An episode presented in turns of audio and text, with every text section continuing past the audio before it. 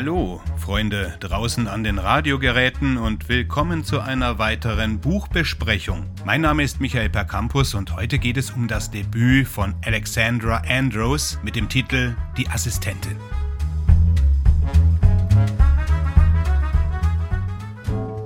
Als Who is Maud Dixon im März 2021 veröffentlicht wurde, wurde es für viele relevante Feuilletons, darunter die New York Times und Entertainment Weekly, als eines der besten Bücher des Jahres gehandelt. Jetzt ist der erste Roman von Alexandra Andros mit dem Titel Die Assistentin auch bei uns erschienen und bei Goldman erhältlich, von dem ich auch das Rezensionsexemplar habe.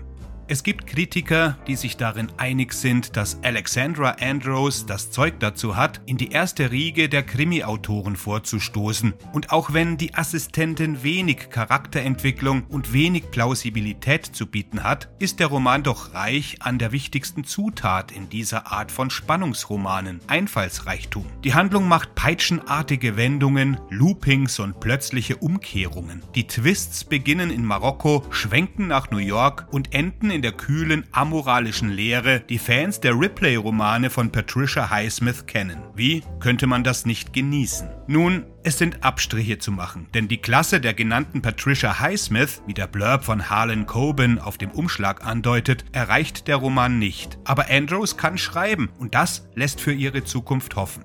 Im Grunde geht es nur um zwei Personen. Florence Darrow ist eine Möchtegern-Autorin, die nichts Sinnvolles schreiben kann und aus einem kleinen Kaff in Florida nach New York gezogen ist und sich von ihrer übermäßig kritischen, alleinerziehenden Mutter entfremdet hat. Sie arbeitet in einem Sackgassenjob in einem Verlag und lebt in einem kleinen Apartment. Nachdem sie die Familie ihres Chefs gestalkt hat, wird sie gefeuert. Dann bekommt sie scheinbar aus heiterem Himmel das Angebot, als persönliche Assistentin für eine Autorin zu arbeiten, die unter dem Pseudonym Maud Dixon schreibt, eine geheimnisvolle Frau aus der Provinz, die mit ihrem ersten Buch Mississippi Foxtrot für Aufsehen gesorgt hat. Florence sieht die hellen Lichter des literarischen Ruhms am Horizont ihres bedeutungslosen Lebens auftauchen. Sie ist begeistert, mit einer produktiven Autorin zusammenzuarbeiten, doch bald merkt sie, dass hinter dem Pseudonym Maud Dixon eine exzentrische, unberechenbare und verbal ausfallende Frau steckt, die sie sowohl fürchtet als auch nachahmt. Sie ist auch die einzige von zwei Personen, die wissen, wer Maud Dixon ist, was aus einer Reihe von Gründen gefährlich wird.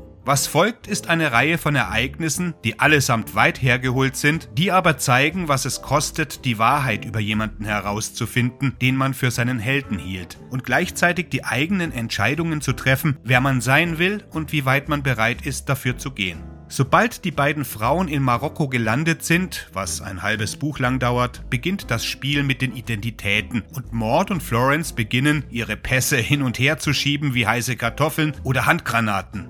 Die Assistentin ist weit mehr als eine Frage der Autorenschaft. Es ist eine Frage, die über Leben und Tod entscheidet. Andrews Roman ist scharfsinnig, etwas vorhersehbar, aber durchaus unterhaltsam. Mehr zu sagen würde den Spaß an der Lektüre verderben.